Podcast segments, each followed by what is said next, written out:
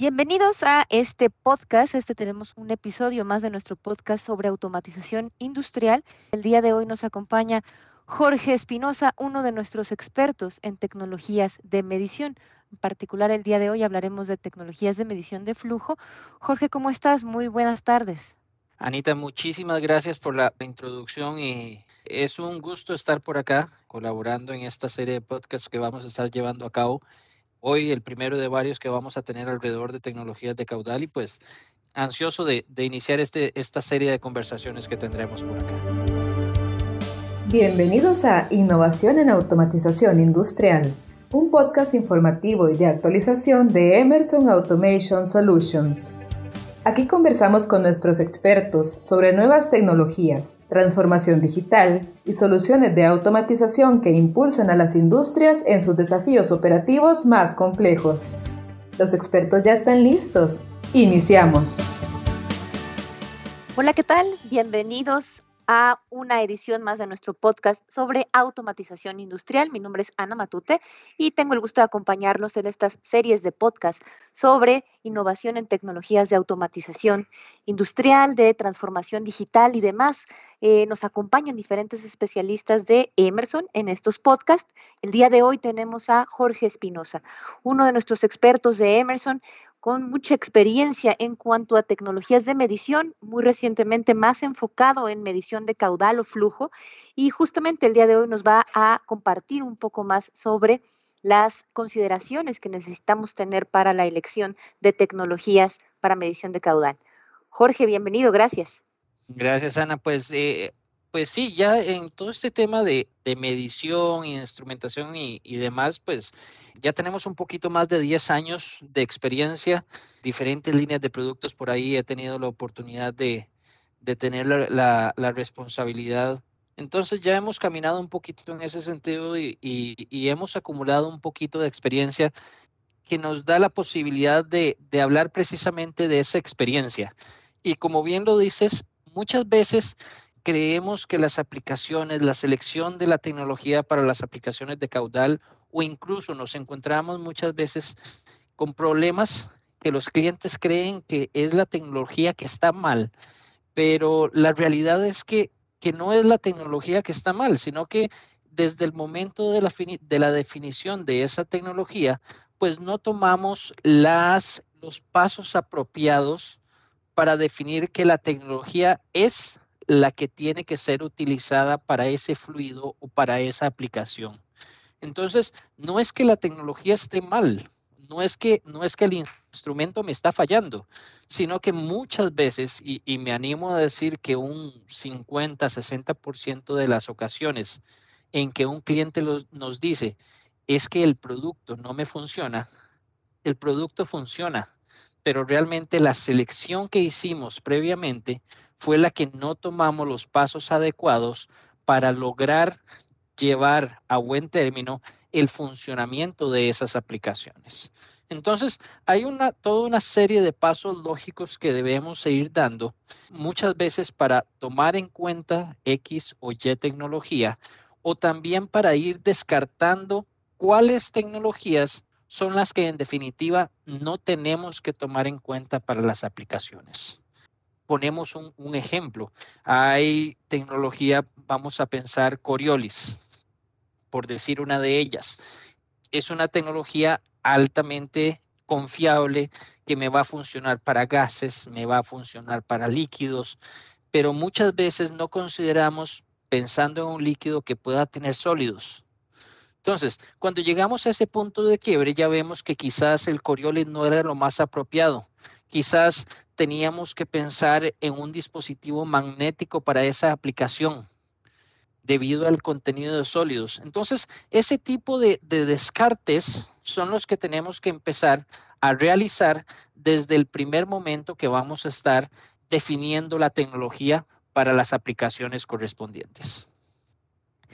Gracias, Jorge. Es muy claro lo que explicas. A veces queremos utilizar un bolígrafo para algo donde en realidad lo que necesitamos es un resaltador o situaciones similares, ¿no? O un GIS cuando en realidad yo quisiera utilizar un, plumón para un, para un pizarrón. Me parece que es muy básico lo que nos mencionas y además el fluido Eh, la medición de caudal o de flujo básicamente es uno de los procesos críticos en todas las industrias. De una u otra manera, casi todas las industrias requieren la medición de algún tipo de fluido en alguno de sus procesos. Pues cuéntanos un poquito, mencionabas hace un momento Coriolis, ¿qué otras tecnologías existen para medición de flujo? Mira, el abanico es muy amplio, realmente.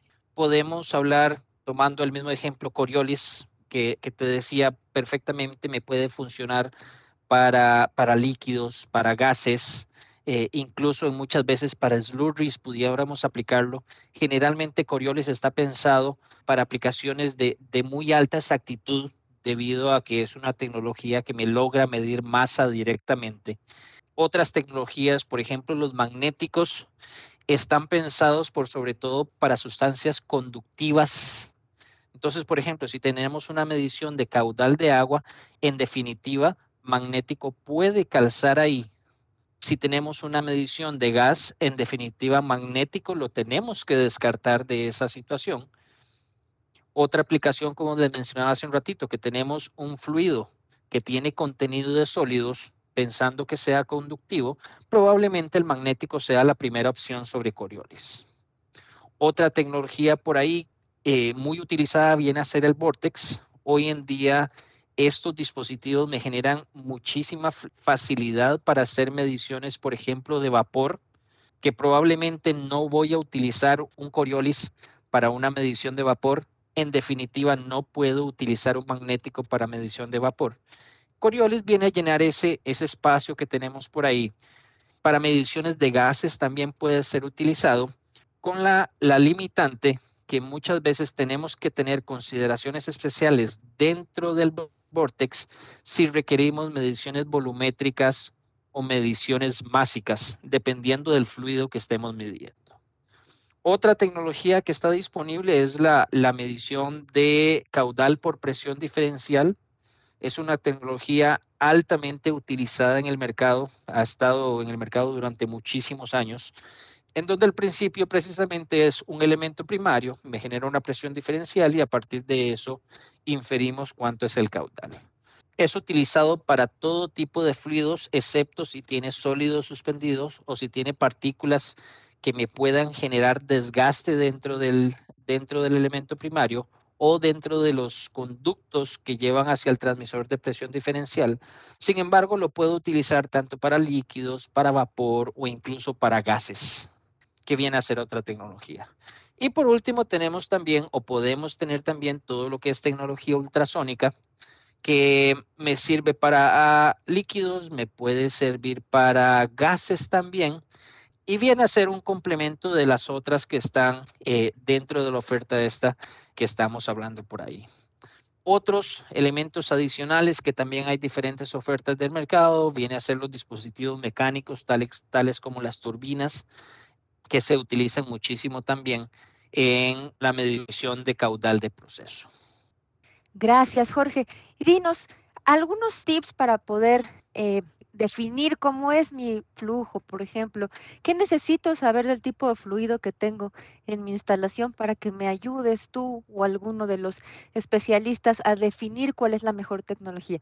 ¿Cuáles serían esas características que yo tengo que tener claras? Mira, lo, lo primero es definir las vamos a llamarlo cuatro buckets en donde podemos sectorizarlo.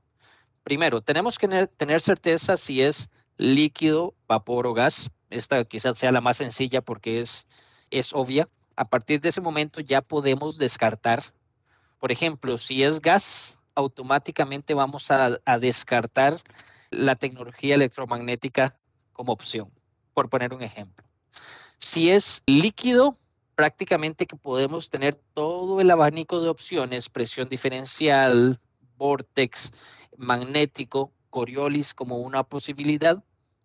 Si ese líquido tiene sólidos, por ahí pudiésemos descartar Coriolis en alguna medida, pudiésemos descartar en alguna medida presión diferencial, como así como primer análisis, esas dos serían tecnologías que quizás no vamos a considerar si es vapor, probablemente vamos a pensar en vortex, probablemente vamos a pensar en presión diferencial para hacer esas mediciones. en definitiva no vamos a pensar en magnéticos, no vamos a pensar en ultrasónicos y no vamos a pensar en Coriolis. Entonces, la definición de tipo de fluido y condiciones internas de ese fluido, como lo es la presencia de sólidos, vendrían a ser los puntos principales.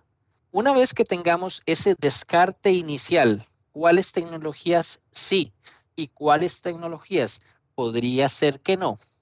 El segundo paso viene a ser cuál va a ser la, finalidad de estos equipos en términos de definir cuánto es el nivel de desempeño que requerimos de ellos. Entonces ahí hablamos eh, de aplicaciones de proceso en donde una exactitud relativamente aceptable pueda ser suficiente, pudiese ser procesos un poco más críticos que requiramos equipos de una exactitud mediana, o podemos llegar al caso en donde tenemos aplicaciones de transferencia y custodia o aplicaciones fiscales en donde ya tengamos que utilizar tecnologías altamente precisas, altamente exactas, para que podamos eh, ir sectorizándolo de esa manera. Gracias. Y dinos otra cosa, supongo que hay algunas características que resultan más retadoras en términos generales, ¿no? Algunas industrias que pueden tener procesos, no sé, donde tal vez la tecnología, la temperatura pudiera ser un, reto para la definición de tecnología o situaciones similares. Cuéntanos, por ejemplo, cuáles serían estas características como más complicadas de medir o que pueden volver más retadora la medición. Mira, la, temperatura, como bien lo menciona, viene viene a ser una de ellas.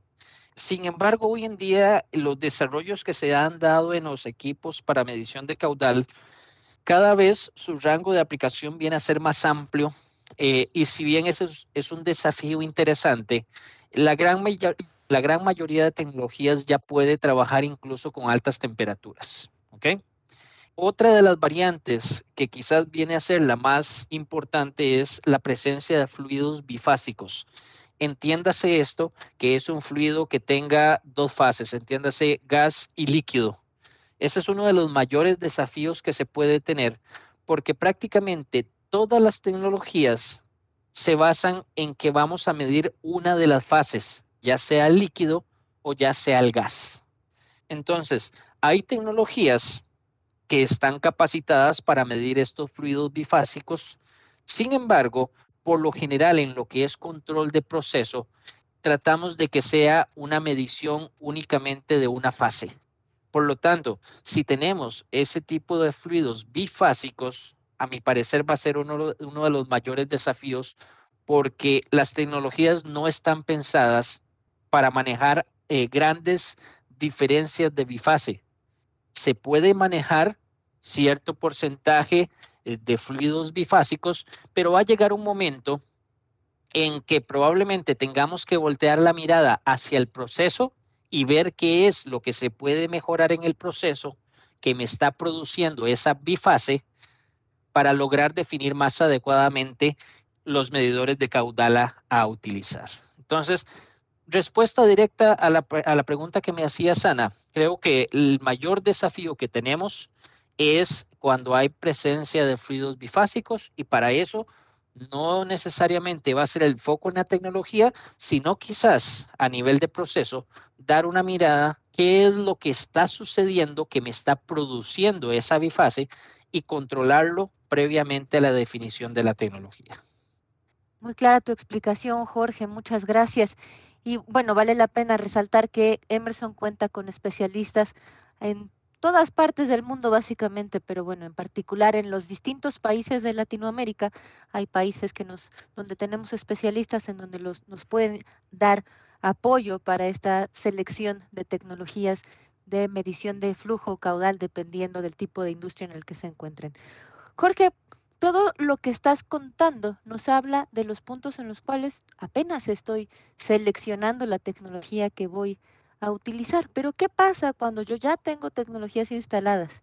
¿Qué puedo hacer para aprovechar esas tecnologías que ya alguien más especificó de una mejor manera? Pues mira, eh, es mucho lo que se puede hacer. Incluso hoy en día, si escuchamos hablar de la industria 4.0, de la transformación digital y de todo este tema, nos deja que esos equipos que ya están instalados pueden formar parte de todo este concepto que está revolucionando el mundo, el mundo industrial. Em, con la pandemia incluso hemos visto que cada vez más industrias quieren que esos mismos equipos que ya están instalados no solamente les den la variable de caudal, sino que les den mayor información. Esto hoy en día es posible. La gran mayoría de equipos que puedan estar instalados hoy en día pueden, pueden ser sujetos a actualizaciones, ya sea físicas o de software, que podamos obtener no solamente esa, esa variable de caudal, sino que perfectamente nos puedan informar sobre la condición de mi proceso, si, si el proceso está cambiando, que nos pueda informar si el equipo tiene algún defecto interno que me pueda poner en riesgo la confiabilidad de la medición que está siendo informada o incluso ya hoy en día podemos tener la capacidad de que los mismos equipos nos informen cuándo tienen que ser calibrados. En vez de nosotros ir a calibrarlos, los mismos equipos nos dicen, estoy bien, no necesito calibración, o nos van a indicar, mira, ya tengo algún desgaste durante el tiempo de operación, necesito ser calibrado. Cosas tan simples como esas hoy en día es muy fácil obtenerlas. Si ya tenemos un equipo que tiene comunicación digital, vamos a pensar protocolo Fieldbus, vamos a pensar protocolo HART, Modbus o cualquier otro protocolo que me permita comunicación digital, pues será suficiente hacer la actualización, como les decía, de software o incluso de la electrónica correspondiente. Habrán otros casos que cuando no tengamos información o, protocolos digitales, pues sea tan simple como conectar a estos equipos un adaptador wireless HART que nos permita disponer de toda esa información a pesar de que pueda no existir la capacidad de, comunicación digital eh, actualmente instalada. Entonces, son los mismos equipos que tenemos instalados en campo que estamos obteniendo toda esta información y que estamos llevando a un punto centralizador que perfectamente ya hoy en día también es posible disponer de herramientas informáticas que analicen esa información y que nos las den ya listas para tomar una decisión, para decir un sí o no a ese mantenimiento, para decir un sí o no a esa calibración en vez de estar efectuando rutinas de mantenimiento preventivo y en donde podamos en muchas ocasiones migrar hacia mantenimiento predictivo en vez de preventivo. Eso es posible y hoy en día se logra a través de esa riqueza digital que los equipos pueden tener ya o que sería muy simple eh, actualizarlos para disponerlos. Jorge, hago eco de lo que dices de la posibilidad de habilitar la transformación digital a partir de una base instalada que ya tengo, ¿no? Que no es, no es un concepto exclusivo cuando estoy planificando una nueva planta o una ampliación o la habilitación de un proceso completamente nuevo, sino que puedo hacer algunas mejoras sobre base instalada que ya tengo para empezar a llevar esa base instalada hacia otro nivel en el camino de la transformación digital. Para lo cual muchos de los especialistas de Emerson cuentan con el conocimiento para acompañarlos también en este trazar de rutas críticas para alcanzar esa transformación. Eh, Jorge, me parece que hemos llegado ya al final de esta sesión. Muchísimas gracias por tu tiempo. Estoy segura que estaremos contigo un poco más adelante para profundizar, como lo mencionábamos hace un momento, eh, sobre cada una de las tecnologías de flujo. Así es que muchas gracias por acompañarnos en este podcast sobre automatización industrial, Jorge. Gracias por explicarnos todos los retos que hay en cuanto a medición de flujo caudal y eh, contamos contigo para que profundicemos en cada una de las características de los equipos que comentaste el día de hoy. Gracias, Ana, y muchísimas gracias a todos por la atención.